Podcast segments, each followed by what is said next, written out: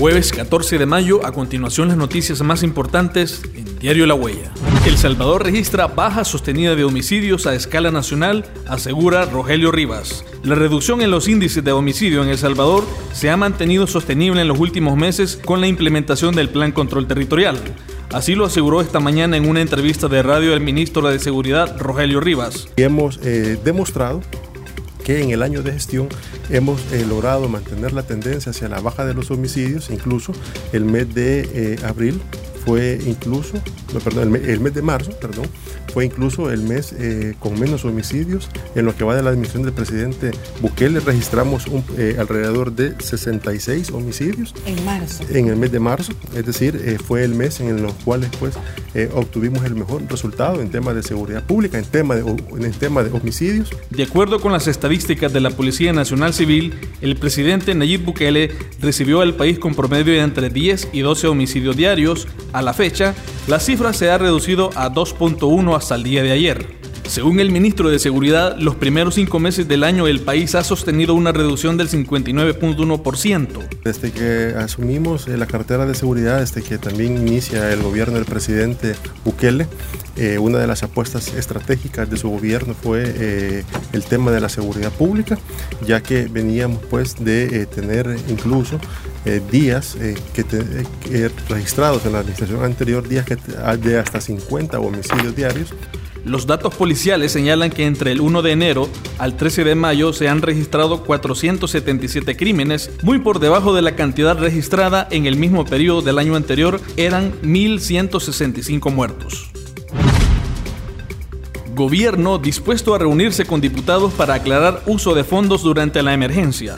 El secretario privado de la presidencia, Ernesto Castro, aseguró que el gobierno está abierto a sostener reuniones con las distintas fracciones legislativas para aclarar el uso de los fondos utilizados para atender la emergencia generada por el COVID-19. El funcionario aclaró sobre los fondos por 2 mil millones de dólares autorizados por la Asamblea Legislativa para la atención de la pandemia reiterando que el gobierno no ha recibido un solo centavo de dichos dineros, pues los mismos aún no han sido adquiridos a través de títulos valores o contratos de préstamos. Yo los invito a los diputados que en lugar de estar hablando de eso, ¿por qué mejor no hacemos una una reunión en casa presidencial. Yo les, les, les tiro la invitación en este momento. Nombren a sus representantes, que tengan decisión. Esos representantes que después no vayan a pedirle a sus financistas, a sus patrocinadores, eh, la opinión, que lleguen ahí, pero que podamos resolver en ese, ahí. Salvadoreños varados pueden regresar en cualquier fecha de las 14 semanas dispuestas para repatriarlos. El secretario jurídico de la presidencia, Conan Castro, aclaró este jueves que los connacionales que se encuentran a la espera de ser retornados a El Salvador podrían regresar en cualquier día de las 14 semanas estipuladas para impulsar el plan repatriación. Quiero tocar el tema porque en algún, en algún momento se tergiversó lo que dije. Yo dije, nosotros tenemos 14 semanas dentro de nuestra planificación para traer a los varados. ¿Significa que el aeropuerto va a estar cerrado? Eso no lo sé. Eso va a depender de lo que diga el Ministerio de Salud. Eso va a depender de cómo se vaya desarrollando la, emergencia. Porque si se abre, obviamente, el, el aeropuerto, pues toda la gente se puede venir en cualquier momento. Pero hoy por hoy nosotros hacemos una planificación con base a lo que tenemos, en base a que a las negociaciones que hacemos con las aerolíneas para que devuelvan directamente o nos traigan de regreso a nuestros, a nuestros varados, a nuestros compatriotas y los espacios que nosotros debemos de tener dentro de los centros de cuarentena donde van, a, tener que realizar su cuarentena de 15 días. Castro sostuvo que el gobierno de El Salvador se encuentra haciendo un gran esfuerzo para realizar las gestiones necesarias que permitan retornar a los salvadoreños varados en el exterior en medio de la pandemia de la COVID-19.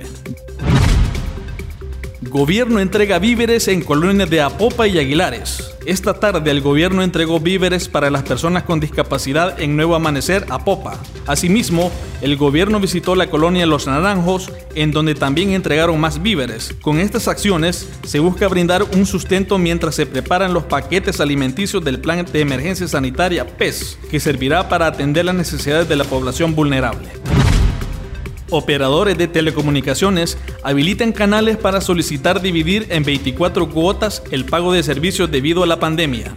El superintendente general de la electricidad y telecomunicaciones, Manuel Aguilar, informó que las empresas operadoras de telefonía e internet han habilitado distintos canales para solicitar dividir en 24 cuotas el pago de los servicios prestados durante los tres meses de suspensión del cobro. Por ejemplo, la empresa Tigo ha habilitado asimismo, aparte del call center, ha habilitado la página web www.tigo.com.sb, pleca Estamos Contigo.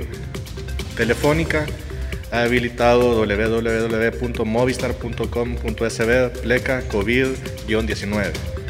Digicel ha habilitado la página eh, con nosotros, .digicel.com.sb, plica COVID-19. Y claro, está atendiendo cualquier consulta por medio de llamada telefónica al call center de ellos, que es el 2550-5555. Recuerde que estas y otras noticias puede leerlas en Diario La Huella.